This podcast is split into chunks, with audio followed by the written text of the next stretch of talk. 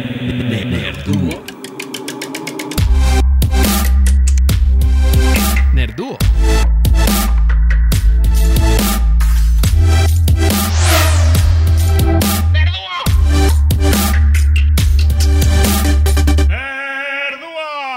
Ay. Ay, ay, ay, ay, ay, otra semana, otro capítulo de Nerdúo con el fabulosísimo Chucho Villalpando y su servilleta, Don Goro. ¿Cómo estás, amigo? Don Goro.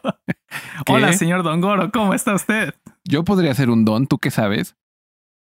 ¿Por qué te burlas de Ay. mí, maldito?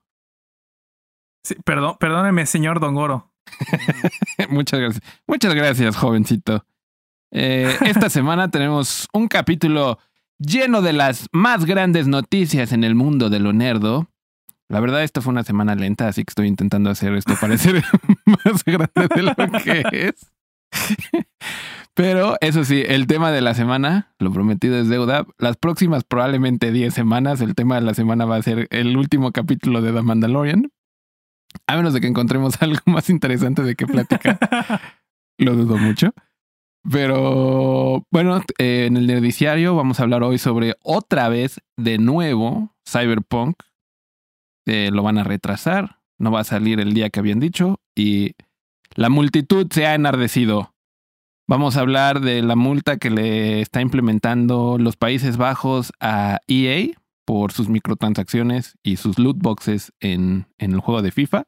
Y vamos a hablar de las nuevas consolas, ya que ya empezaron a ver varios reviews y este reseñas de eh, todas las cosas nuevas, todo el nuevo equipo que van a traer las nuevas consolas.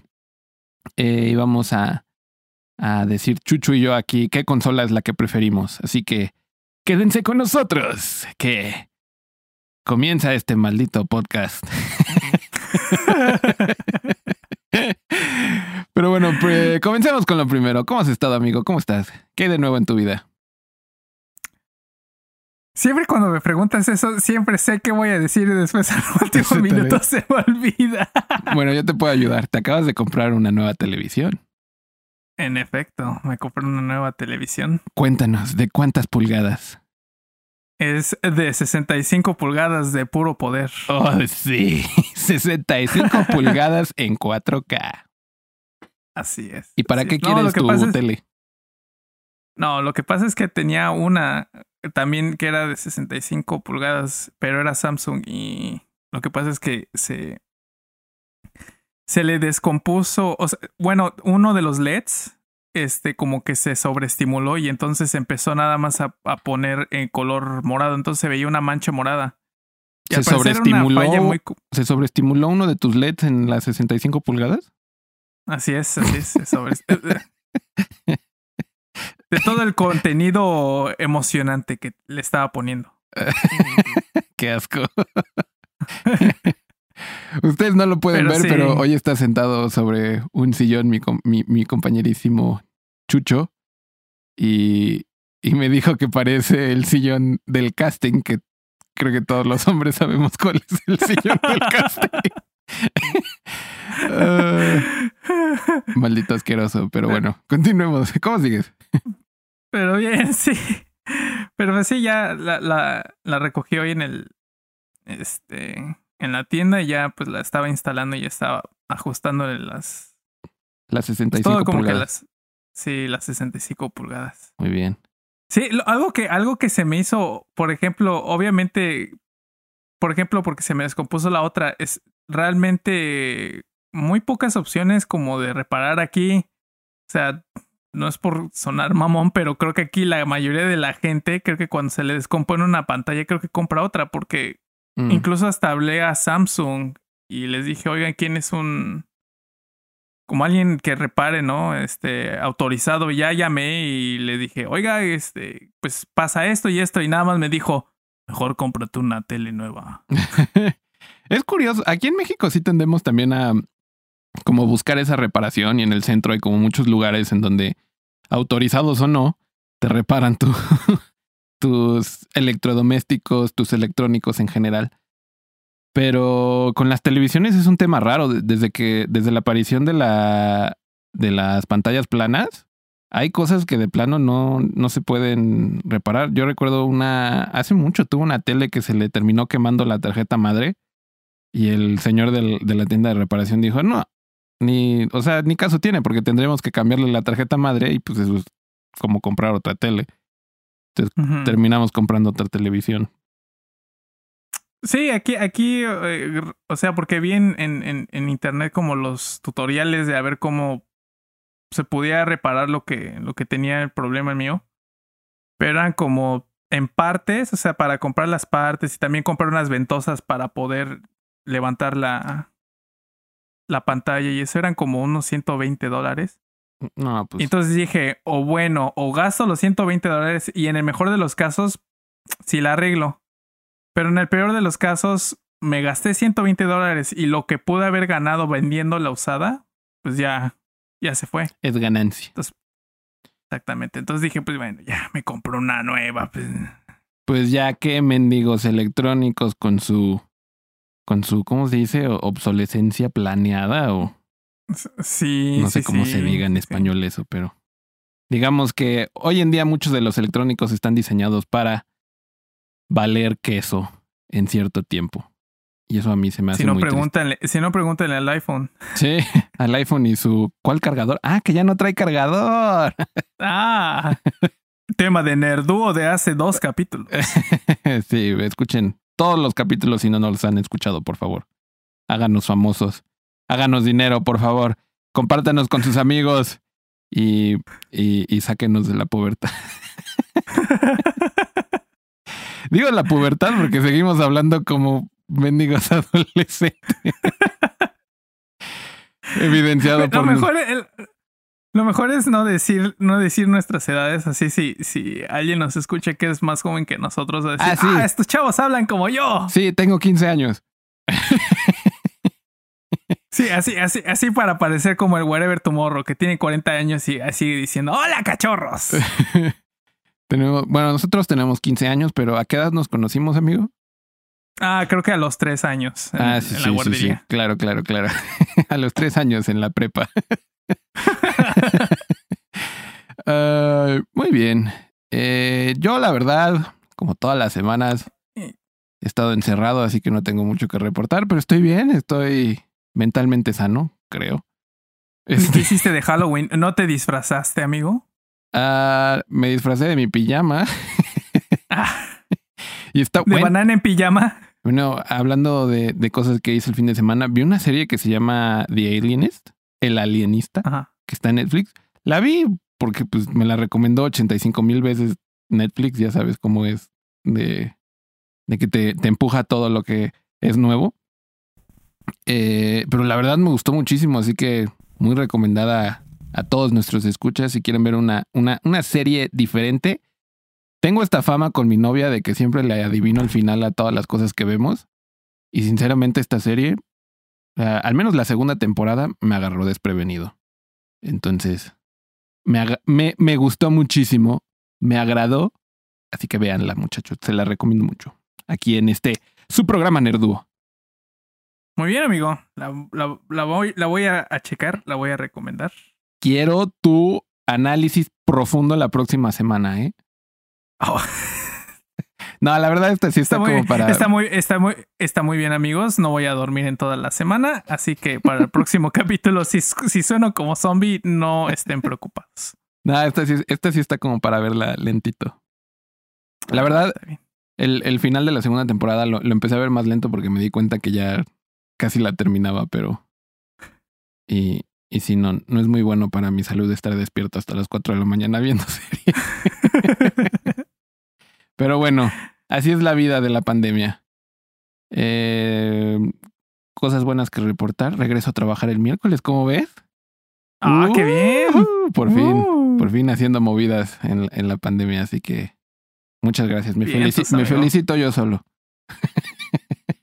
Una palmada en la boca y una estrellita en la frente. Ah, sí, sí, sí, sí. Pero bueno, si quieres, vamos con esta siguiente parte de nuestro programa, que cariñosamente nombramos el Nerdiciario, aunque creo que es la segunda vez que le decimos así desde que empezamos este proyecto podcastero.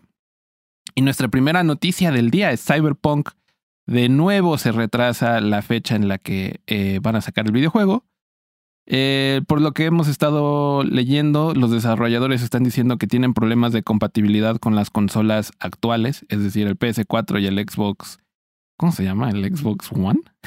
El Xbox One. Eh, son problemas de compatibilidad con estas consolas porque dicen que muy probablemente la mayoría de las personas que compren Cyberpunk no van a tener sus consolas de la próxima generación todavía, obviamente. Así que eh, dicen que no tuvieron ningún problema con adaptarlo a las nuevas consolas, pero que son las actuales con las que por las que están retrasando de nuevo esta eh, este, e, este videojuego. Que a mí la verdad pues, se me hace muy bueno, ¿no? Me gusta cuando los desarrolladores tienen razones de hacer como cosas que, que obviamente van a causar algún tipo de polémica, digamos, porque pues es un video, el videojuego más esperado del año, yo creo. Pero me gusta que lo están haciendo con una razón de apoyar a la gente que, que va a jugar el videojuego, ¿no? Es como. A mí no me gustaría que saliera el videojuego solo para la siguiente consola y tener que invertir mi dinero en comprar una nueva consola como en el antaño, ¿no? Claro. ¿Tú estás esperando el videojuego? Yo, yo cuando, cuando, cuando salió, de hecho, el primer como gameplay de, de Cyberpunk, que era como un gameplay como de 20 minutos, eh, realmente cuando lo vi dije, ya, ya me convenció, lo voy a comprar, ya, ¿no? Y creo que... Eh, creo que, creo que ahorita como que porque, porque hay gente que, que, que sí como que se molestó por la situación. Que yo en lo personal, la verdad, digo, ay, qué babosos. O sea, pues, o sea, si le están dando más tiempo para, para pulir alguna de las cosas, porque de todos modos, si sale y si sale en mal estado, la gente se va a quejar de todo el tiempo, de todos modos. Pues sí. Pero siento que una de las cosas que fue, eh, ha sido una constante desde que salió el, el, el, el, primer como reveal de gameplay, que creo que CD Projekt Red creo que ha estado, o sea, no está mal realmente compartir mucho acerca de, de tu próximo release, de tu próximo juego. Pero pienso que, que, que ellos lo han estado llevando al límite. O sea que Sí, o sea, yo, yo la verdad, eh, yo, yo siempre, yo, yo ahora he pensado que Cyberpunk es el Chrissy Teigen o el Kristen Bell de, de, de, de, los videojuegos, que, o sea, comparten todo de su vida, igual aquí, o sea, realmente están compartiendo todo el juego, o sea, sí, obviamente hay muchas cosas que explorar, es un RPG, pero... Y, y, siento, y siento que después de la noticia de que, ah, ya, este, está en Gold, ¿no? En la etapa Gold, es decir, que ya, ya, es el código final. Ajá. Que obviamente en esta época de, de, de, de, updates y de que un juego realmente nunca está terminado, así como las películas de Star Wars, según George Lucas, este. Eh, el, el comentario, o sea, obviamente el, el, ya, ya todos están, ah, ya está, ya, ya está, ya está en Gold, ya, ya va a salir, y de repente una semana después, no, que tenemos que hacer esto. Y, también creo que siento que a lo mejor ni siquiera tal vez pudo haber sido eh, las consolas actuales, sino el hecho de que, por ejemplo, va a salir, obviamente en PC, va a salir en PlayStation 4, eh, Xbox One, va a salir en el próximo Xbox Series X y va a salir en el PlayStation 5. Pero también siento que una de las cosas, y debido a que han tenido como un tipo como partnership con Microsoft, siento que es la consola esa intermedia, ¿no? Que es el, el, el Series S. Sí. Entonces siento que, que, que tantas consolas, sí, o sea, pues tenía que ser, realmente. Pues sí, porque eh, pues es en el, estamos en el mundo de que tiene que mantenerse relevante las cosas, ¿no? O sea, es un poco triste como que los mismos desarrolladores sientan que como tienen que retrasar de nuevo el videojuego, tengan que mantener como este constante flujo de información diciendo de por qué y por qué está sucediendo y qué es lo que están haciendo y en dónde están. Por un lado está bien, pero antes de esta etapa en, en, la historia de los videojuegos, los videojuegos no estaban actualizándose de esta manera y de todas maneras salían bien, ¿no? O sea, creo que e, es, es una realidad que hay juegos que son buenos y hay juegos que son malos, ¿no? Pero creo que fue este Miyamoto, Shigeru Miyamoto, que dijo que es mejor un videojuego atrasado, pero que salga bien, que un videojuego apresurado y que esté medio, medio malo, ¿no? Exacto.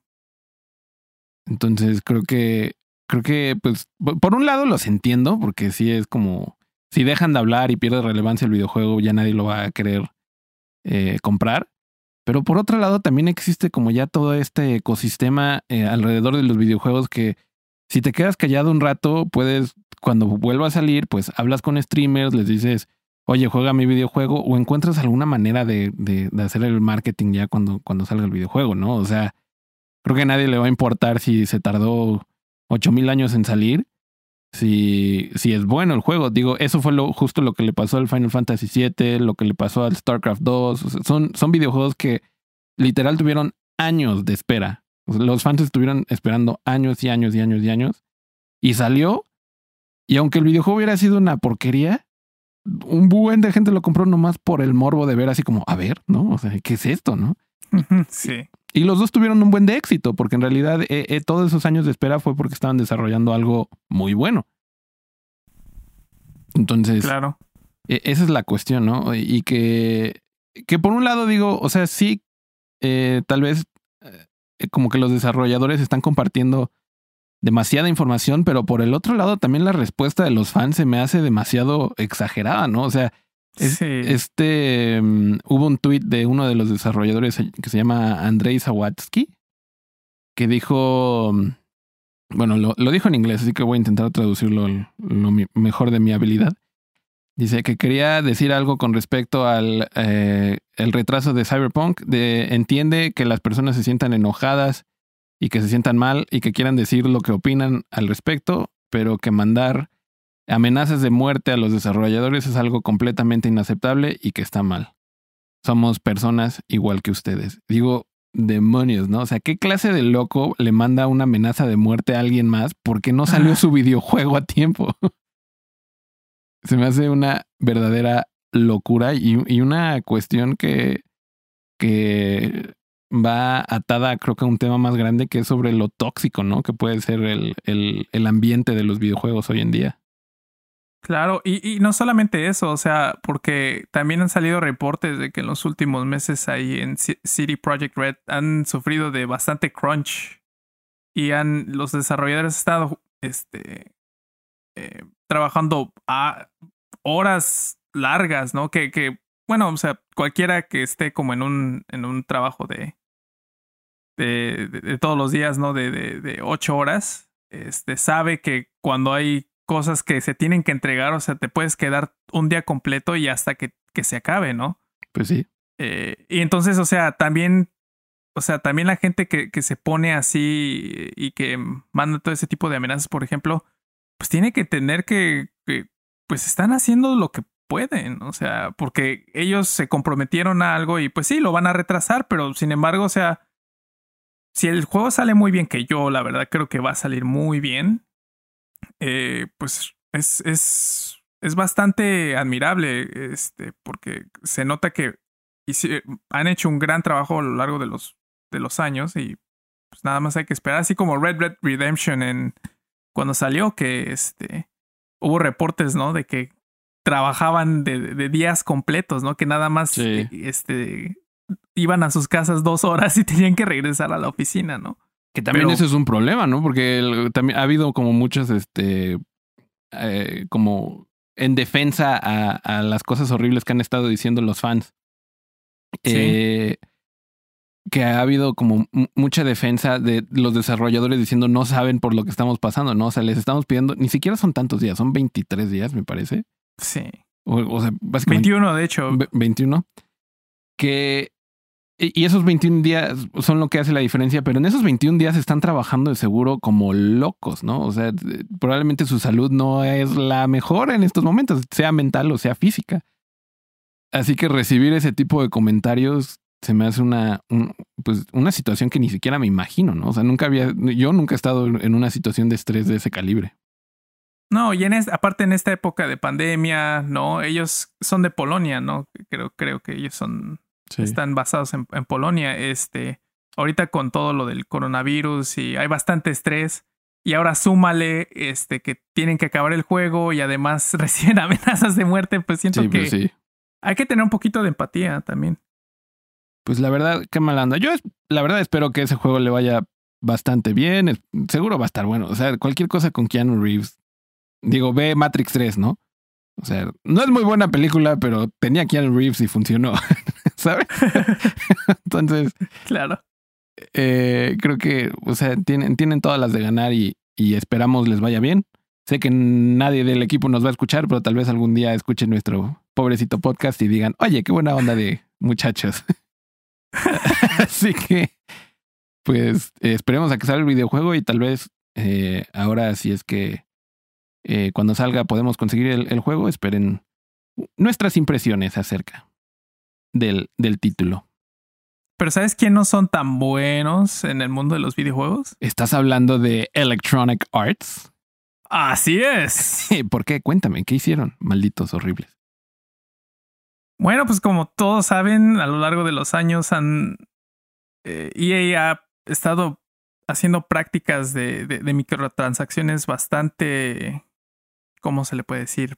Predatorias, Maliciosas. Maliciosas. Sí. E- En especial, el, el- yo creo que el ejemplo más, más claro y que sigue siendo ahorita y que pues es la razón por la cual estamos hablando ahorita de esto es, es el FIFA Ultimate Team. Que, bueno, yo la verdad no, no he comprado un juego de FIFA desde el 2017.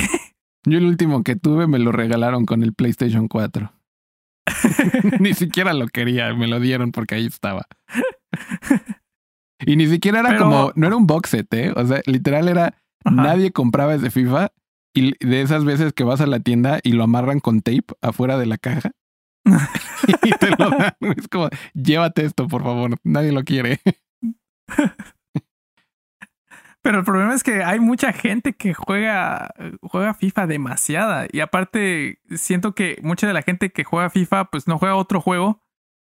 Y, y, y por lo tanto son las que son más suscep- sus- susceptibles a, a, caer en las garras de las microtransacciones. Entonces, pues lo que pasó fue que en, en Holanda eh, han, han estado bajo, bajo investigaciones en, especialmente la más famosa fue hace un año, creo, en, en el Reino Unido, en donde tuvieron que tes- testificar y de hecho una de las abogadas que estaba defendiendo a- a Electronic Arts cuando les los cuestionaron que si esto no eran tácticas como de apuesta, ¿no? Porque realmente los loot boxes son como, se podría decir como un cierto tipo de, de, de slot machine, ¿no? Como de, de, Sí, de juego de, maquinita de esas del- de de- los casinos, ¿no? Claro. y muy infamemente respondió que no le decía, no, ellos no creían que eran apuestas, sino que eran, so- este, Como el huevito Kinder. me, ajá, que eran como el huevito Kinder, que eran mecánicas de sorpresa. ¡Ay! que estoy sorprendido Ah. de la falta de dinero en mi cartera por su videojuego. Sí, y, y el problema fue que obviamente, pues todos saben que esto está, los que son también más susceptibles son los niños. Pues sí. Y, Y probablemente son los que más pues- juegan el juego también.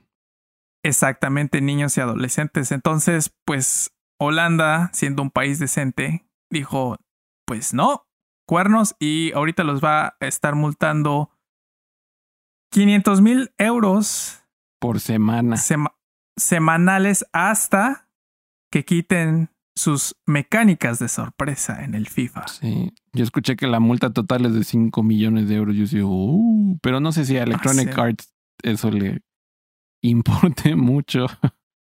No. Pero pues la verdad que bueno, la verdad que estemos moviéndonos en, en, esta dirección porque eh, yo, mucha gente tiene como un problema con las microtransacciones. Yo no, pero cuando el, digamos que la gratificación es clara. En, en FIFA es muy difícil porque es lo que le dicen pay to win, ¿no? O sea, es pagas para literal ganar el juego. ¿no? O sea, si quieres a Lionel Messi en tu equipo, necesitas estar pagando y pagando, pagando estas cajitas hasta que un día quizás te aparezca el jugador que tú querías. Por ejemplo, otro juego con micro- microtransacciones del que hemos hablado mucho aquí es Valorant. A mí me gusta mucho Valorant, pero todas las cosas que puedes comprar en ese juego son completamente estéticas, ¿no? O sea, hay cosas que sí puedes como adelantar, ¿no? Como progreso del pase de batalla o cosas así que puedes como adelantar y tú conseguir las cosas antes que los demás. Pero de ninguna, de ninguna manera influye en, en tu capacidad en el juego. Y no es la única manera de sacar las cosas. Y no es como, o sea, si decides no comprar todo el pase de batalla, que creo que son como dos mil pesos, si quieres este, comprar todas las cosas que te regalan con el pase de batalla. Si decides no hacerlo, tienes como tres meses para estar sacando como eh, todo ese contenido, eh, jugando, obviamente. Y, y, la verdad no se siente como pesado, no se siente como que estoy este, intentando eh, que juego y que no, hay, no son suficientes puntos. Entonces, cada, cada vez que juego siento que le, que le estoy agregando bastante al, a, digamos, al pase y, y, eso está bien, ¿no? O sea, tengo, si, si tuviera el dinero para desperdiciarlo, quizás sí compro todo el pase de batalla, pero, pero tengo esta otra opción que, que la mayoría de la gente toma de todos modos, incluso la gente que tiene el dinero prefiere ahorrarse toda esa lana, porque también famosamente las, las skins y las cosas que ofrece Valorant, eso sí, son bastante caras a mi parecer, pero al menos no es como la única manera de conseguirlos, ¿no?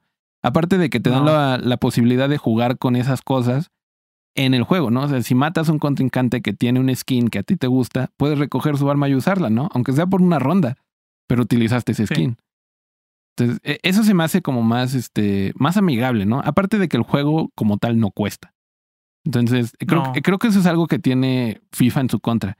Te cobran el videojuego y te lo cobran como si fuera una obra maestra. y después te hacen pagar las microtransacciones. Entonces, eh, si nos fijamos, ¿no? O sea, como con el Battlefront, los juegos que cobran de inicio y luego cobran microtransacciones son a los que los que peor como este se ven, ¿no? En, en, en este en, los videojuegos, ¿no? Y, curiosamente todos los videojuegos que hacen eso son de EA. Entonces, sabemos que lo están haciendo conscientes de lo que están haciendo. Sí, y siento que ahorita mencionaste algo muy, muy, muy bueno que era que, por ejemplo, en, Valorant, o sea, si hay una posibilidad, si juegas suficiente y, si haces cierto tipo de, acciones, si puedes conseguir este, todo ese tipo de, contenido. Uno de los problemas, por ejemplo, con el FIFA Ultimate Team es que, pues obviamente, eh, lo que pasa también es que incluso, o sea, si, si puedes gastar dinero, también hay la posibilidad de que pues no te salga ninguno de los jugadores, ¿no? O sea, entonces eso sí realmente sí es un cierto tipo como de, de casino virtual. Y era lo que pasaba, por ejemplo, con el Battlefront 2, que, que pues fue, fue el hecho de que alguien, cuando salió la primera vez, que alguien en, en Reddit hizo una hoja de cálculo extraordinaria en la que calculó cuánto tiempo te, te tardaba este, siendo el número uno en, en, cada ronda, este, teniendo quién sabe cuánto de score y este, cuánto te, te, te, tardabas en desbloquear a Darth Vader nada más. Y, eran 50, y eran 50 horas. Cielos. Que 50 horas es demasiado. Sí, es un buen, porque la gente piensa así de, pero si las personas juegan diario estos videojuegos, siempre están ahí metidos, pues sí, pero no juegas 24 horas en un día, juegas una, dos horas. Ya los más matados juegan hasta cuatro, ¿no? Pero incluso yo que he jugado videojuegos toda mi vida, o sea, cuando he llegado a tener eh, juegos de, o sea, cuatro horas de jugar Valorant o Rocket League o este, cualquiera de los juegos que juego ahora, o terminas mal, ¿no? Y, hasta es como contraproducente porque te termina, terminas haciendo que no te guste jugar el videojuego. Así que, o sea, es, e, es un poco, siento que esas medidas, o sea, digo esto para decir que esas medidas están implementadas por personas que no juegan videojuegos y que lo están haciendo por el dinero. Esa es mi perspectiva. Así que, eh, bueno, qué bueno que los Países Bajos, también conocido como Holanda, aunque cabe mencionar que Holanda es una región en los Países Bajos, no es todo el país. ¿Pero qué, qué no ya habían cambiado? ¿Qué no ya había cambiado su nombre oficial? No sé, pero tengo una tía que vive en Holanda y siempre me repite eso, así que en honor a mi tía que vive en los Países Bajos, diré los Países Bajos. Eh, Ay, míralo, vive en Holanda, su tía. Ay. Oye, luego te cuento esa historia. Es una historia muy bonita. Pero eso es para otro episodio. Así que, eh, ¿por qué no continuamos con la siguiente noticia? Que es las nuevas consolas, las nuevas eh, como eh, reseñas y impresiones que ya están saliendo en internet sobre lo que eh, ofrecen el, lo- el nuevo PlayStation 5 y el Xbox serie... Nunca me acuerdo de los nombres de los Xbox, lo. Series Series X Ah, y Series S. Miren, O como o a mí como me gustaría decirle, o, como a mí me gusta decirle al el Xbox sex. El Xbox, Xbox Sexo. X. Eh, bueno, que desde que sus inicios le dicen el Sexbox, ¿no? Entonces ahora es el Sexbox Sex. Xbox. Pero yo, la verdad, miren, yo soy fan de Sony desde hace mucho. Si yo comprara una consola, probablemente sería el PlayStation 5. Porque Xbox no siento que, que, que, me agrade. Pero ya es una. Eso creo que es como la, la novedad de esta, de esta nueva serie de consolas. Que ya está tan arraigado el mercado. Ya hasta Nintendo se salió de la pelea. Porque antes era como de. Tú que eres niño Nintendo, niño Xbox o niño PlayStation 5. Nintendo como que agarró su propio nicho, se quedó ahí y hay gente que tiene su Switch y tiene su Play, ¿no? O sea, o tiene su Switch y tiene su Xbox. Entonces, Nintendo encontró esa manera de salirse de, de la contienda de una manera muy elegante, a mi parecer, con, con el Switch. Y ahora tenemos esta como pelea entre PlayStation 5 y Xbox, ¿no? Que digamos es como lo, lo top de las consolas, ¿no? Es como los, las consolas que compras porque quieres las mejores gráficas, porque quieres el mejor CPU, porque quieres correr Cyberpunk a todo lo que da, ¿no? Y a mí lo que me ha estado dejando de gustar de las consolas es lo poco modular que son y lo, lo como la idea que existe de, de tener que comprar una nueva consola eh, cada cierto tiempo. Lo que ha generado es que ya hay un como el, el, el grupo de Xbox y el grupo de PlayStation, ¿no? Y, y desde que se anunciaron estos eh, consolas, me di cuenta que todavía ni anunciaban la, la funcionalidad de cada una de, de estos productos y la gente ya está diciendo, yo me voy por el Play 5, ¿eh? Yo, yo quiero el Play 5, yo... qui-". Porque ya estamos casados con las marcas que, que sabemos que nos agradan. Claro. Entonces, yo que últimamente he estado experimentando más con los videojuegos en computadora, me agrada mucho la modularidad que existe de, de poder como, incluso si tienes una laptop, ¿no? O sea, le puedes cambiar el RAM a tu laptop, le puedes poner este ventiladores diferentes, ¿no? O sea, puedes comprarte un monitor externo y jugarlo como se te dé la gana. Sí, y aún, y aún más, si tienes una torre, puedes cambiar todo, ¿sabes? O sea, puedes quedarte con la carcasa y cada cierto tiempo los componentes van a ir cambiando. Y este, pero no todos al mismo tiempo, sino uno por uno. Y puedes como tú ir financiando la manera de, de seguir con tu computadora y seguir jugando tus videojuegos favoritos. Así que eh, por ese lado, las consolas como que están cayendo un poquito de mi gracia. Porque se me hace algo que ya financieramente no, no va a funcionar en, para un futuro. O sea, e- es muy triste que ahorita por ejemplo, están eh, el problema de Cyberpunk, ¿no? O sea, que el problema es que no, Claro. no tienen esta compatibilidad con las consolas actuales. ¿Y por qué? Pues porque Cyberpunk ya está diseñado con la idea de las siguientes consolas, ¿no? Y entonces tienes que traer ese videojuego hacia atrás y decir, ¿qué cosas podemos quitar para que sea compatible con el CPU de 5 años de los PlayStation 5 de la mayoría de las personas en el mundo? ¿No? Sí. Es, digo, PlayStation 4.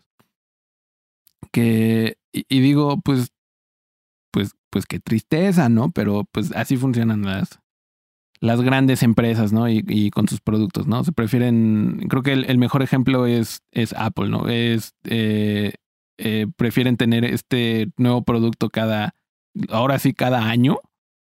Al menos le doy eso al mundo de los videojuegos, ¿no? Int- e intentan como darle un- una vida mucho más larga a tu consola porque saben que es una inversión algo pesada. Pero incluso hoy en día el iPhone 12 cuesta más que comprarte un PlayStation 5. Entonces, ese tipo de, de, de situación en el mundo a mí me hace como...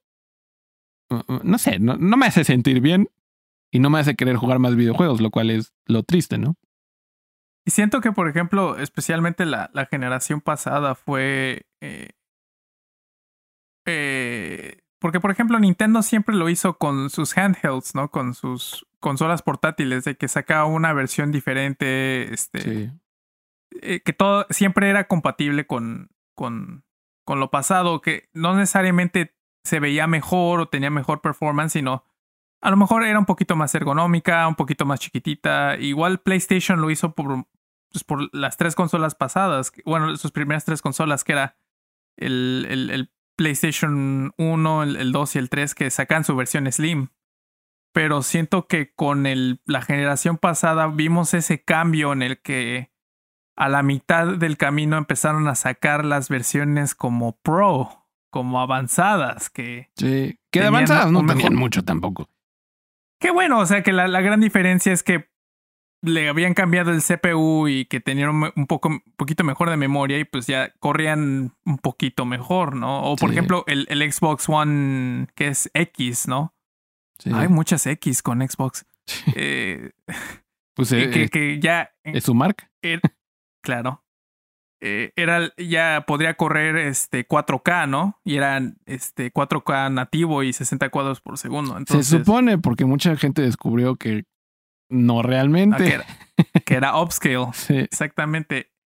Pero, pero siento que exactamente ahorita con estas consolas, o sea, yo, yo, yo sí las veo y digo, a ver, ¿cuál me voy a comprar y cuál creo que a lo mejor no va a ser necesario que después tenga que meterle la inversión y venderla y comprarme la nueva, ¿no? O Pues sea, sí. Sí, porque aparte siempre es como, es lo que sucede, ¿no? Yo ten- tuve un PlayStation 3 primera generación y la verdad, por lo que entiendo, yo tuve mucha suerte porque me aguantó y, y, no, y no tuvo como muchos, o sea, tenía sus problemas de enfriamiento como todos los PlayStation 3, pero no se terminó rompiendo y quizás es porque no lo utilizábamos tanto como otras personas. Pero me- eso también me parece como ridículo, ¿no? Que el PlayStation 4 sufrió de lo mismo. Hicieron la versión Pro, pero no hicieron nada por el enfriamiento de la consola o por la, la capacidad de, de recolectar polvo que tenía esa, esa consola. Entonces, entonces sonaba como una turbina de jet. sí, es eh, tremendamente ruidosa esa consola y lo odiaba. O sea, porque mi hermano, pues toda la vida, ¿no? Aquí en mi cuarto, eh, bueno, yo compartí mi cuarto con uno de mis hermanos y recuerdo como que toda la vida hemos jugado videojuegos hasta altas horas de la noche y a veces uno de nosotros se quedaba dormido, ¿no? Pero jugando en tu Nintendo 64, ¿cuál ruido? ¿Sabes? o sea, no pasaba nada. O sea, el ruido era el que venía de la tele y, le bajaba el volumen si veía que me quedaba jetón o si yo veía que se quedaba dormido mi hermano. Y ya, podía seguir jugando este, hasta que te diera sueño. Con el PlayStation 4 lo prendías y a los tres minutos de que lo prendías empezaba la turbina loca y le bajabas el volumen para si alguien eh, le molestaba el ruido. Y este. Y, y de todos modos escuchabas la, se escuchaba más la, la turbina del, del play que eh, recuerdo que lo utilizamos también como, como para ver películas, para ver Netflix y esas cosas. Pero lo odiaba porque estaba viendo una película y ya ves que en las películas todo el mundo habla así. Todo el tiempo hablando quedito. ¿no? Ahora agrégale un del el PlayStation 4. Era horrible. O sea, terminé comprando un Chromecast porque no hace ruido. ¿no? Entonces es, es este, pues eh, eh, ese- esas son las cosas que, que siento que, que no piensan, que, que siento que con, con, qué fácil hubiera sido si, si, si fuera una PC, ¿no? Que yo construí, es como, ay, hace mucho ruido. Pues la puedo mover del lugar, ¿no? O, o sea, eh, o puedo cambiar los ventiladores, o puedo buscar un enfriamiento de eh, líquido para que se enfríe más rápido y no necesite tantas, este, eh, tantos ventiladores. O sea, hay opciones que puedes, que puedes tener y que puedes cambiar, ¿no? O sea, ¿qué, qué podría hacer con el PlayStation 4, no? Comprarme un HDMI de 5 metros y meterlo en otro cuarto, ¿no? O sea, es lo único que se me ocurría. Pero sí, espero estas nuevas consolas sean, sean mejores. O sea, veo que lo están promocionando mucho con. Ahora sí, es 4K de verdad, ¿no? Nativo y, y, y PlayStation, curiosamente, ¿no? Eh, Ya no hace tanto ruido y, y tiene unos nuevos hoyitos especiales que cachan el polvo y que puedes aspirar, ¿no? Y que es fácil de limpiar. Sí. O también, o también sacaron el video en el de, de PlayStation 5, el video oficial de cómo lo cómo Lo está desarman. ensamblado y, sí, y todo lo desarmaron y la parte de, de, de, de- del este de todo lo que tiene que ver con la transferencia de, de calor, el radiador era era parecía radiador de coche. Sí, está enorme. Era, era, la, era la mitad de la con- es la mitad de la consola. Y curiosamente el Xbox hizo lo mismo. No sé si has visto su ventilador enorme que, que parece Sí. como el que parece la, la Mac Pro, la que parecía como un basurero. Tiene ese mismo diseño de, de enfriamiento que la verdad no sé si funciona bien, pero se ve enorme también. Sí. No sé, yo la verdad, Yo lo que eh, esta es la primera vez en donde no me emociona ninguno de los dos bandos y digo, compraría PlayStation porque he comprado Sony a través de los años, pero no sé, yo creo que este, eh, por primera vez en la historia del- de, mi vida consolera, me, si tengo la oportunidad de comprar PlayStation o Xbox, yo la verdad me esperaría hasta la siguiente versión de estas consolas. Cuando ya digan, ay, ya vimos que estos son los problemas y tomen, les vamos a arreglar esto, ¿no? Y aún así me esperaría ver si esos cambios que hicieron no generan nuevos problemas. claro. Pero sí, no sé. Sí, yo, yo, yo en lo personal también lo mismo. eh, sí, sí tenía planeado pues ver si, si tenía la posibilidad de comprarme una de las nuevas. Pues ahora sí que darle. Y, pero la verdad, o sea, me di cuenta de que, por ejemplo, con el Switch tengo bastantes juegos que no he acabado. Igual con toda la biblioteca de los de PlayStation, de los que te regalan cada mes. Pues son hay muchos juegos que todavía tengo que acabar y, y pues la verdad, ahorita con ambas consolas, por ejemplo, Xbox con Halo, no, ese juego no va a salir, que ese podría haber sido el juego que podría haber motivado a alguien a comprar el, el Xbox, pero pues no va a Pues sí. salir. El juego, el, el juego de Spider-Man en, en el PlayStation 5 también va a salir para el PlayStation 4. Se va a ver un poquito más peor, pero Sí, sí. pues la verdad, o sea, se va a ver bien. Entonces, sí, yo también estoy como tú, esperar a ver y, y por ejemplo, yo creo que a lo mejor el- lo que me va a convencer va a ser pues, otro, un juego, por ejemplo, un Battlefront, un Battlefront 3 o un Battlefield 6, o sea, juegos que no puedas correr en ningún otro lugar. Pues sí, qué triste que está esta situación con la nueva generación de las consolas de los videojuegos, pero pues así es, ¿no? O sea, siento que cada, eh, digamos, cada, cada, cada, cada tipo de videojuego tiene su lugar y, los videojuegos en consola, pues siempre van, siempre van a estar, ¿no? No, no todos son eh, fanáticos de From Hell, del jugar videojuegos como nosotros, ¿no? Que sí vamos a querer invertir un poquito más en una computadora que, aparte de funcionar como nuestro equipo de trabajo, funcione como nuestro, nuestra primera, eh, bueno, o sea, la herramienta que utilizamos para jugar los videojuegos normalmente. Entonces, con eso damos por concluido el nerdiciario de esta semana y vamos a lo que nos truje, lo que realmente nos emociona esta semana. El viernes pasado, por fin, regresa The Mandalorian y Baby Yoda a la televisión, bueno, a Disney Plus.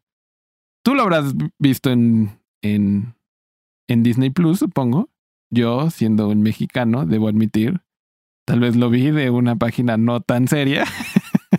¿Lo viste por el Festival Internacional de Cine de Torrento? Eh, sí, sí, sí, sí, sí, maybe. No voy a admitir ni negar nada, pero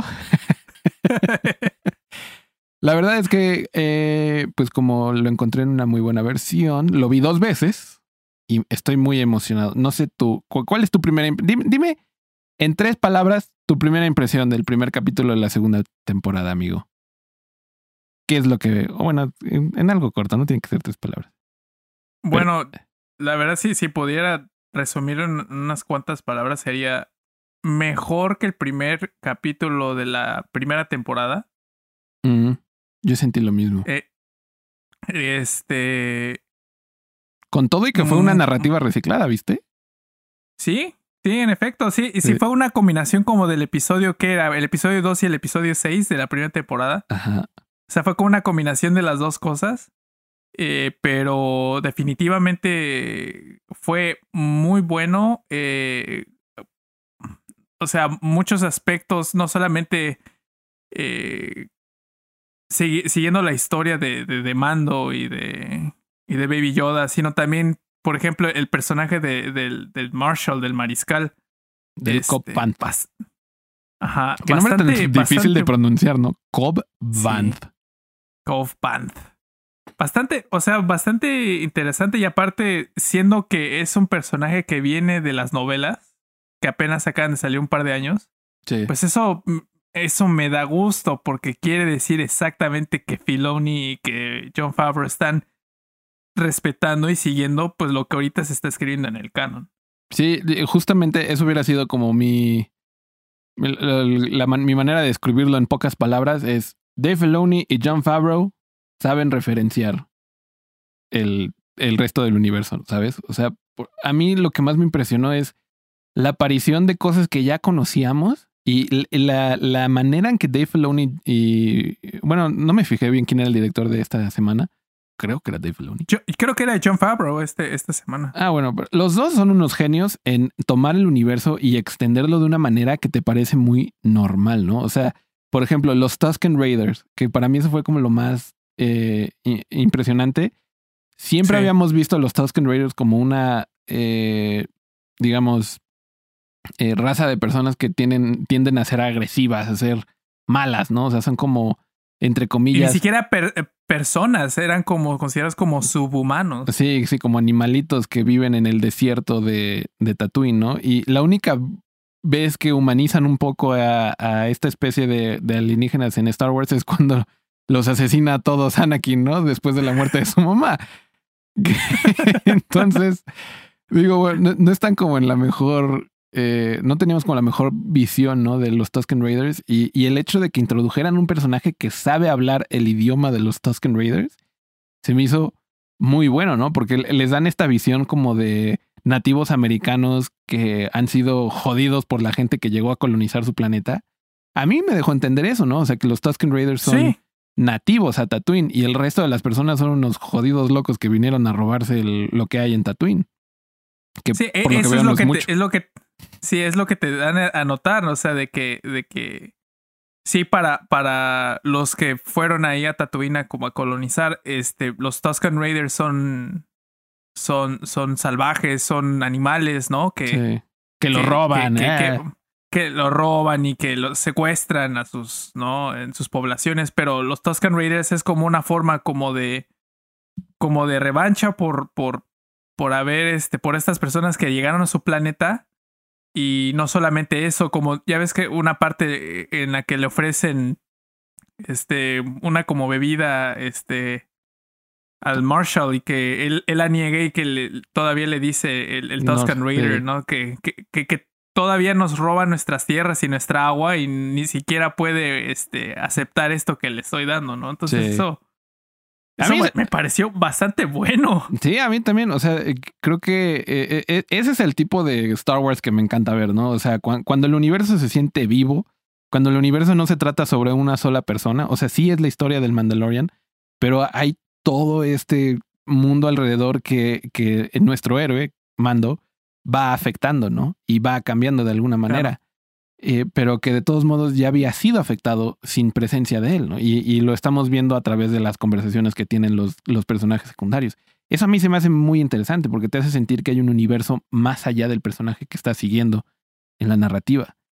Es muy bello, ¿no? O sea, ejemplificado por cosas como la única vez que hemos visto la carrera de, de los pods, o sea, el pod racing fue en episodio 1, ¿no? Con Anakin. Y en este capítulo sale el speeder del, del mariscal que te das cuenta, eso es una turbina de pod racer, ¿no? Y, y como que tu niño interior es como, oh, reconocí algo, ¿no? Y es como, o sea, te- te- está padre porque de alguna manera mantiene con, con, con ese ligero, con esa ligera referencia, solo es un speeder, ¿sabes? O sea, lo está utilizando como medio de transporte, no estamos viendo la carrera de nuevo, pero te deja ver que Tatooine decayó. O sea, digamos que los tiempos de oro de Tatooine fue cuando estaban eh, llenos de esclavos por todas partes y los Hot manejaban el planeta y, se veía que había bastante dinero, ¿no? Pero luego ah, te adelantas a la época de, de mm, eh, Luke y Tatooine se siente más pequeño. Y ahora nos dan esta perspectiva después de la caída de la segunda eh, estrella de la muerte, Y Tatooine te, te, presentan ahora un pueblo aún más pequeño y aún más destruido por la, la amenaza del, del, imperio. Y sin incluso embargo, en la primera temporada también cuando llega Mando a, a, Tatooine, incluso llega a la cantina, la cantina está vacía. Sí, entonces, o sea, a mí eso me parece como muy, pues ahora sí que como dirían mi, mis abuelitos, muy padre, ¿no? Porque eh, te, te, presentan la historia de un planeta que conocemos de años, ¿no? O sea, y sigue, Star Wars sigue regresando a Tatooine y Tatooine y Tatooine, hasta el mismo mando, ¿no? Cuando le dicen, hay otro mandaloriano en Tatooine, dice, pero si ya estuve en Tatooine, ¿no? O sea, como referenciando un poco a, a los fans así como de ya pongan nosotros planetas. Y ahí vamos de regreso a Tatooine. y sin embargo funciona. O sea, es, es un lugar que conocemos y que queremos como fans. Y que cuando se ve una referencia tan sencilla como un speeder, que es la turbina de un pod racer, dices, it's working, ¿no? Citando un poco a Anakin Skywalker cuando prende a su pod racer. Funciona, simplemente, ¿no? Es. Son, Sí, son muy y- y- buenos. Incluso también, por ejemplo, eh, el hecho de que cuan- cuando cuentas historia de cómo escapó de, de- de la legión de los, este, ¿cómo se llama? La legión de los mineros. De los mineros, sí. Sí, que este escapa casi con su vida y de que nada más agarra eh, este el contenedor con los minerales, que de hecho es ese contenedor famoso que era una máquina de, de, de helados de este el Imperio contraataca que se ve alguien corriendo con una máquina de helados Sí. y le dan un poquito, o sea, eso era como un tipo como Easter egg de los fans, como algo chistoso, ¿no? Era como de, ¡ah! Se va corriendo con un- una caja de helados Sí. pero aquí le dan algo de importancia y realmente, por ejemplo, al final del, de- del día es lo que a él le salva la vida, porque pudo haber agarrado agua, pudo haber agarrado cualquier cosa, pero como se encontró a los yaguas sí. Los Les dio le eso y- bueno. y le dieron, ¿y qué le dieron, amigo? Unos cristalitos. Ah, no. No, pero ¿qué le dieron a él? A cambio, ah, le- pues le dieron la armadura de Boba Fett, que básicamente, eh, bueno, debemos decir, obviamente vamos a spoiler el capítulo, así que si, si, Spoilers. si, si- si no lo van, si no lo han visto, corran a verlo, o si no les importa como a mí, quédense con nosotros. Pero sí, le, le dan la, la, la armadura de Boba Fett, eh, está colgada ahí en, en, en el transporte de los Jawas y con esa armadura logra salvar a su pueblo, básicamente. Eh, lo cual, para, para un fan como... eh, estaba viendo el capítulo con mi novia, lo vi la primera vez solo, como para, como para quitarme como es la imp- primera impresión eh, rápido, para poder platicarlo mejor en el podcast. Y la segunda vez me gustó mucho verlo con, con mi novia, porque mi novia es fan, pero no es fan a muerte como tú y yo, ¿sabes? O sea, y entonces ella siempre dice que, que le cuesta trabajo como mantener el paso de las 8000 referencias por segundo que da este todo, cualquier producción de Star Wars hoy en día. Claro. Entonces, yo cuando veo la armadura es como Boba Fett no está muerto. ¿Dónde está Boba Fett? ¿Por qué no tiene su armadura? ¿Qué está sucediendo, no? Y, y como fan también ya me sé las historias del universo expandido, de cómo ha sobrevivido, eh, cómo podría sobrevivir, que si el Sarlacc no puede digerir la armadura de Beskar de los Mandalorian, o sea, cosas así, ¿no? O sea, ya tu cerebro empieza a dar vueltas de las cosas que ya sabes. Y cuando lo vio mi novia, como, ah, otra armadura de Mandalorian, qué buena onda. ¿Sabes? O sea, a ella no le pasó ni por ni así ni por un segundo el Que era Boba Fett. que era Boba Fett, ¿no? Y, y me dijo, ese es el, el, cuando le expliqué, me dice, ah, el, el, el, el Fett, ¿no? O sea, y, y confundió a- entre Django y Boba. Y entonces yo le puse la, le volví a poner el clip de cuando Obi-Wan conoce a Django Fett y que está ahí Boba Fett, ¿no? Y entonces le expliqué de nuevo como el linaje de los Fett. Y como, y luego le pongo, le mandé otro clip que era la escena en donde muere Boba Fett en, en eh, episodio 6. Y entonces ya como que el, eh, ella como que hizo la, la conexión, ¿no? De, de, ah, ok, o sea, es la armadura que regresa. Bueno, y eso lo hice después de que vimos el capítulo, ¿eh? No, no le arruiné el capítulo intentando diciéndoselo Claro. mientras sucedía. Pero me pareció muy interesante porque eh, eso es lo que más me gusta. La, la serie funciona para gente que ama el universo y para gente que no conoce el universo. ¿Sabes? O sea, mi, mi novia eh, en rápidamente cachó la, la, escena cuando descubre Mando al mariscal con la armadura de Boba. Eh, que sale la armadura, ¿no? Y yo así como, oh demonios, ese no es Boba Fett, está muy delgadito, ¿no? Sí. Y reconozco la armadura. Y ella dijo, oh, otro mandaloriano. Y luego ve que se quita el casco y lo pone sobre la mesa. Y para ella fue como un, en, un, en un instante fue así como, oye, qué raro. O sea, el, que no se supone que los mandalorianos no se quitan el casco. ¿Sabes? Exacto. Entonces, o sea, la narrativa funciona, pero luego hacen ese close-up al casco de Boba Fett. Y es como el director diciéndole a los fans, es el casco de Boba Fett, idiota, ¿sabes? y, te, están haciendo este acercamiento así, por si tenías duda, aquí está su casco. Y luego ya te presentan al personaje que es el, el mariscal y me parece muy, muy, muy bueno. otra cosa que me encantó fue la, inclusión del, del, del Crate Dragon, que, que es un animal que solo habíamos visto sus huesos. Sí y, sí, y que de hecho es una de las primeras cosas como que hacen que Tatooine sea como alienígena, ¿no? O sea, cuando, cuando sí Tripio y Artusito están caminando en el desierto en este episodio 4, es una de las primeras cosas que, que hacen que se vea como.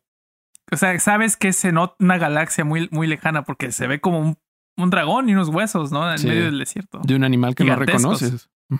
Exactamente. Y, y, eso es algo que me está encantando muchísimo de The Mandalorian. Está haciendo crecer el universo de Star Wars de una manera que siento, pues solamente las caricaturas lo habían hecho antes. Claro.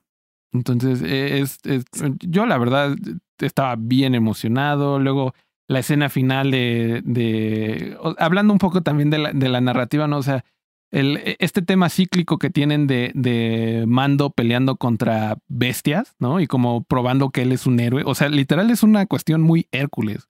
Nos están poniendo el, el mito original del héroe este, una y otra vez cada vez que vemos un capítulo de, de, Mandalorian, ¿no? Y, y, literal pensé así como de Hércules tenía que matar a quién sabe tantas bestias para en, en la película de Disney, ¿no? Para comprobar que él era un héroe y al final salvar una doncella. Y es y en este caso no hay doncella, pero está Baby Yoda. Pero hmm. en, en, la primera temporada vemos como pelea contra un como toro alienígena enorme que casi lo mata y lo termina, salva, le salva su vida Baby Yoda usando la fuerza. Y, y en comparación, el dragón de este capítulo hace ver como una miniatura a la bestia de la, de la temporada pasada. Y sin embargo, termina matando al dragón sin ayuda de nadie, ¿no? Bueno, de un banta, pobrecito, que termina explotado en el estómago del, del dragón, pero pero, o sea, eh, me encanta la manera en que, lo visual que es esta serie, ¿no? O sea, te están diciendo dentro de la narrativa, este personaje está creciendo y, y, tiene nuevas habilidades y tiene nuevas formas, tiene una nueva perspectiva, tiene, sí es el mismo personaje de la primera temporada, pero ya cambió y ya es este, más formidable, ¿no? Entonces es, no sé, o sea, se me hace un, un masterclass en, en, escritura de Mandalorian. Y aparte además, por ejemplo, a mí una de las cosas que también me gustó, un pequeño detalle eh, ahí, o sea, durante la batalla que, que realmente te da un poquito más de, como de perspectiva de cómo, ha, como tú dices, ha crecido como personaje de, de, de mando, que es este, por ejemplo, cuando, cuando él se da cuenta de que el Banta tiene un montón de los explosivos, ¿no? En su espalda y todavía le dice al mariscal, ¿no? De que, de que, de que él lo va a hacer y no sé qué y le dice que él se quede con, con, con Baby Yoda, ¿no? Y le, le, le, da un pinchazo al, al, le pega para que se vaya disparado, ¿no? Entonces, eso, por ejemplo, comparado con, con, con la primera temporada que realmente, o sea, no confiaba en nadie, ¿no?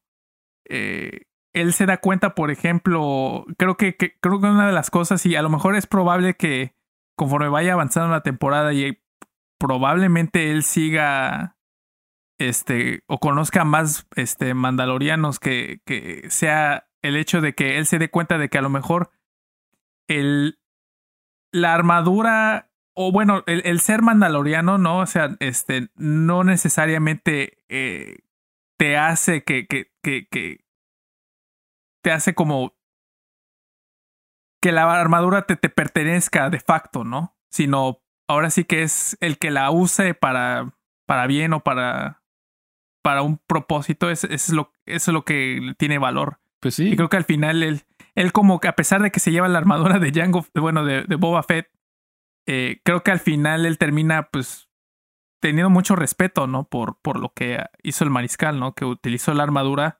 En un este, en con buen un nombre, ¿no? buen O sea, propósito. con, con una buena intención detrás.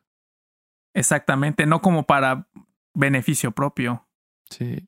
Que eso se me hace también muy interesante porque claramente nos está faltando una parte del, del, del acertijo, ¿no? O sea, hay algo que sucede entre, eh, ¿cómo se llama? El, la- las caricaturas y, y los mandalorianos que conocimos en Rebels y en Clone Wars a los mandalorianos que estamos conociendo ahora, ¿no? ¿Por qué ya no se quitan la máscara? ¿Qué, qué es lo que está- de qué se están protegiendo? ¿Por qué quedan tan pocos? ¿Cómo es que el imperio terminó matándolos a todos? O sea, es, eh, eh, se me hace, esa es como la premisa fundamental que nos está dando esta, esta serie, ¿no? Que hubo como un cambio de paradigma en el credo mandaloriano entre la caída, bueno, durante el imperio y después de la caída del imperio. Entonces, es este, me, me, me parece muy interesante, ¿no? Porque incluso la, la escena que yo le mostré a, a mi novia para recordarle quién era Jango Fett, conoce a Jango Fett sin casco. ¿Sabes? Claro. Y, y en Star Wars Rebels, o sea, está Sabine, que es la mandaloriana que se integra al equipo de los rebeldes, todo el tiempo anda sin casco por todos lados, ¿no? O sea, se lo pone cuando sale a hacer como eh, alguna misión o está en alguna batalla. Bueno, e, inclu- e incluso en, en Clone Wars, por ejemplo, Bo-Katan y, y, y, y Previsla, ¿no? Y todos los de los, este, de, ¿cómo se llamaba? De, de, de Dark Watch. sí.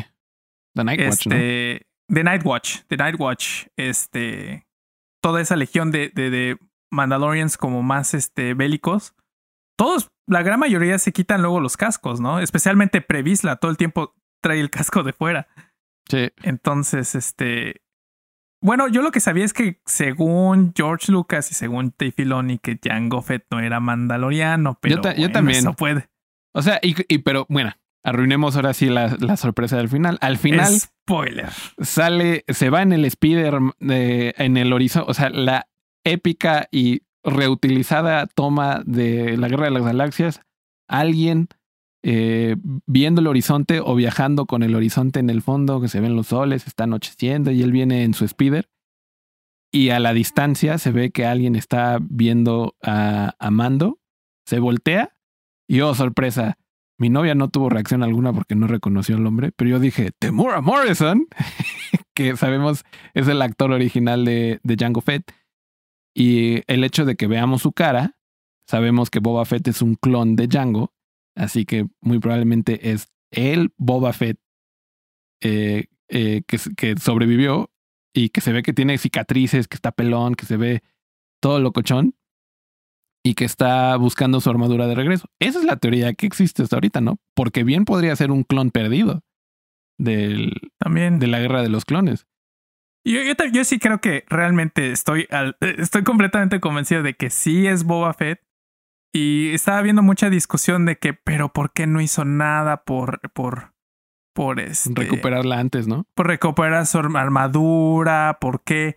¿Qué hizo en los últimos cinco años? Y yo ahí fue donde yo pensé, esa es la clave. O sea, pasaron apenas pasaron cinco años Sí. Estuvo adentro del estómago, quién sabe, estuvo de, un Sarlacc, ¿no? O sea, lo que, lo que no sabemos es qué le pasó en, ese, en, ese, en ese entonces. Y puede ser que también haya estado muy mal herido, eh, entre otras cosas, ¿no? Incluso, exactamente, pues puede ser de que, que a lo mejor siendo Tatooine un lugar tan hostil y lleno como de muchos personajes, ¿no? Que, que siempre como que quisieran hacer como daño, puede ser que a lo mejor este se encontró cautivo, ¿no? En o en, en peligro. Entonces yo la verdad sí creo que es que es, es definitivamente Boba Fett. No. Pues es lo que todos quisiéramos, ¿no? Porque aparte creo que lo más, lo más interesante de que vuelva Temura Morrison es que puede jugar una infinidad de personajes. O sea, sí. Él, él podría eh, bien ser eh, Boba Fett, podría ser el Capitán Rex, podría ser cualquier otro clon que se saquen eh, nuevo que aparece en, el universo de The Mandalorian. Entonces es, es como como, muy interesante ver cómo, cómo va a funcionar esto. Y, y bueno, también trae un poco a, la mesa la, la inclusión de, de, este actor y de cómo lo presentaron, ¿no? Con esta cara malévola, como para decirnos, este probablemente va a ser un antagonista de la serie y, y, y para confirmarnos algo que muchos fans ya teníamos como esa premisa hecha en nuestro cerebro, ¿no? Así de que Jango Fett y Boba Fett no son admirados por los Mandalorian de ninguna manera. O sea, no, no han sido parte de, de, del universo mandaloriano eh, realmente de, de todos los mandalorianos que sabemos. Probablemente todos odian a los Fett. Entonces, o, o piensan mal de ellos. Porque claramente tienen como una visión más eh, maliciosa, ¿no? De, del, del mundo, contrario a los otros mandalorianos que conocimos en la serie, que la mayoría eran como bonachones, ¿no? O sea, apoyando la, la rebelión y en contra del imperio. Excepto los que se unen a Darth Maul, ¿no? Pero bueno, ese es tema para otro día. Pero, o sea, es muy emocionante. La manera en que presentaron a Bob, yo sabía que iba a haber un final, que iba a presentar a alguien que todos especulábamos, ¿no? Pero yo estaba así como, ¿será Sokatano? ¿Será este Boba Fett? ¿Será el Capitán Rex? a, quién vamos a ver o, qué va a suceder? Incluso me imaginé que tal vez iba como a ver como... porque son cinco años después, ya cayó la familia de los Hot. dije, es un buen momento como para eh, ver como los los efectos que tuvo el hecho de que el, el Jabba Hot se muriera, ¿no? Y si es que queda alguna parte del clan de los Hot, porque no solo vivían en Tatooine. Entonces, eh, la verdad me pareció que, que sí nos dieron algo así y me pareció muy interesante como la perspectiva de un pueblito chiquito olvidado por la galaxia. Eh, y me parece un muy buen primer episodio para regresar a esta, a, esta serie tan bonita, tan hermosa. Aparte que nos dieron 800 mil tomas de caritas de Baby Yoda y mi novia y yo nos estábamos muriendo de ternura la mitad del episodio. ah, todos sabemos que aquí la estrella del show no es Mando, no es nadie más, sino Baby Yoda. Sí. Y, y, y, no sé, es lo que estaba especulando también con mi novia. No sé si habrá sido a propósito, pero no sé si recuerdes, Clone Wars empezó con un bebé también con el bebé de Java the Hot. Entonces, a, mí se me hace una muy buena táctica, ¿no? O sea, tal vez a, los fans en, ese entonces les pareció más aberrante la, idea de, de Tano como un personaje principal y como aprendiz de Anakin. Pero yo recuerdo haber visto esa película y decir, oh, qué loco, los Hot se reproducen como humanos. Bueno, yo hubiera pensado que se reproducen de alguna otra manera, ¿no? Porque son asquerosos. Pero pues, tal vez eso los hace un poco más asquerosos porque tienen algún tipo de rito sexual entre tienen algún tienen algún tipo de gónadas. Sí, entonces como que se me hacía muy interesante. Aparte de que pues se veía bonita, ¿no? La, la bolita que es el, el bebecito de, de Java, ¿no? Entonces creo que, creo que era una. Eh, creo que es algo que funcionó en la película original de, la, de las caricaturas y que funcionó muy bien para The Mandalorian, ¿no? Porque es eh, tal vez del, de los Hot no hay no había tanto misterio detrás de esa especie como la hay detrás de la especie de Yoda. Claro que ni nombre tiene. Sí, sí, exacto. Por eso le decimos la especie de Yoda, porque ese es el nombre canónico que existe hoy en día en, en, en la Guerra de las Galaxias para referirnos a la especie de Yoda.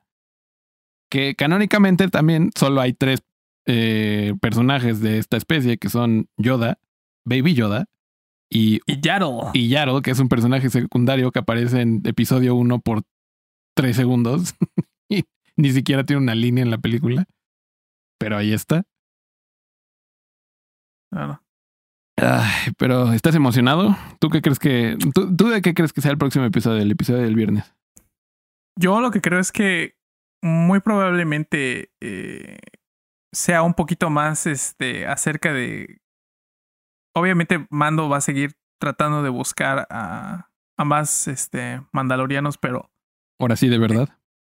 Sí, ahora sí de verdad, pero viendo por ejemplo el, los trailers y eso es probablemente de que se encuentren algún tipo como de, de, de problema, especialmente, o sea, como si puedes ver en los trailers se ve que está siendo perseguido por unos X-Wings probablemente que se esté, encuentre como en un tipo de lío con con la Nueva República y además, obviamente, con los remanentes del Imperio. Entonces, Pues sí. eh, yo siento que eso va a ser lo que va a seguir pasando. O sea, que no, no lo va a tener tan fácil. Sí. Y, Yo también y es pienso probable que... que. Ajá.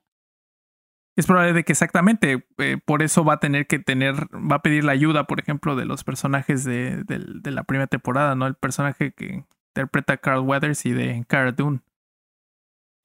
Muy probablemente. Yo también creo que esta historia que están introduciendo con Temura Morrison, con eh, quien creemos que es Boba Fett, porque pues no lo han confirmado, pero seguramente es Boba Fett. Yo creo que esa va a ser la historia que la van a ir llevando lento, lento, lento. O sea, ya nos dieron como esa primera probadita así de, hey, aquí tenemos este actor contratado, está haciendo un personaje que seguramente te acuerdas de él, pero sí creo que es- esa va a ser, ya ves que las series siempre tienen como la, la historia del capítulo y luego la, la historia que conecta todos los episodios. Creo que eh, ahí va a estar la historia que conecta todo, ¿no? O sea que, que va a tener que eh, enfrentar o vamos a tener que ver lo que significa ser mandaloriano a través de una confrontación entre alguien como Boba Fett y Mando, ¿no? Y la verdad eso, eso me emociona, ¿no? Porque eh, trae muchas posibilidades, ¿no? Hay mucha gente que especula que la, la mandaloriana que le construyó la, la armadura a Mando, este, The Armor, le, le dicen, que ya es un personaje que conocíamos, pero que evolucionó a tener como esta nueva personalidad. Entonces hay una especulación y teorías detrás de que si es un personaje nuevo, si es un personaje que ya conocíamos, si en esta temporada, si va a volver a Sokatano, tal vez haya como una referencia al, a los Ren, ¿no? Sabine Ren y todas estas, este, que son las últimas personas que conocemos, ten- eh, mandalorianos, tuvieron el sable de luz negro. Entonces, este... ¿Y cómo fue que lo perdió y que el Moff Gideon este, lo obtuvo, ¿no? Que claramente hubo algún rollo entre que lo tuvo Darth Maul, lo tuvieron eh, los Ren y terminó en las manos de Moff Gideon, ¿no? Entonces, es, no sé, estoy, estoy muy emocionado porque siento que esta va a ser como el, la temporada, o bueno, la serie que va a unir muchísimos universos juntos y me emociona, ¿no? O sea, ¿y qué, Sí. signi- qué significa, no? Estoy seguro que eh, Ahsoka Tano no va a tener una gran participación más que como un eh, personaje secundario de algún capítulo. Pero ¿qué significa que la veamos en, en persona, no? ¿Va a tener su propia serie? Va a empezar como, así como la ha hecho Dave Filoni, ¿no? Es como em- termina una cosa, empieza otra, ¿no? Y, y con bastante éxito.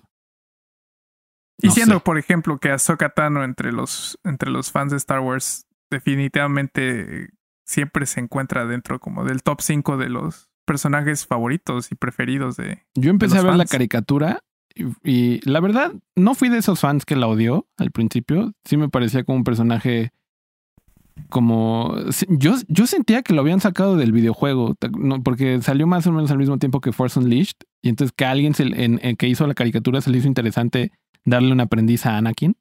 Si Darth Vader puede Claro. tener un aprendiz, ¿por qué no podría tener uno a Anakin? Y entonces como que al principio sentía que era como una copia, ¿no? O sea, como que se estaban copiando entre entre productos, ¿no? Entre el videojuego y la, y la serie, la caricatura. Y sin embargo, pues yo me enamoré con la peli- con la caricatura casi desde el principio. La terminé de ver y terminé diciendo Ahsoka Tano es mi Jedi favorito. ¿Por qué? Porque es la única que se dio cuenta de cómo se estaba cegando la orden del Jedi y decidió renunciar a los Jedi. Y Sí. dije, o sea, dije, qué padre, qué padre historia. Es alguien que sabe todo y que no es como Artudito, que no tiene como una manera fácil de hablar con las demás personas y decirles la verdad a todos.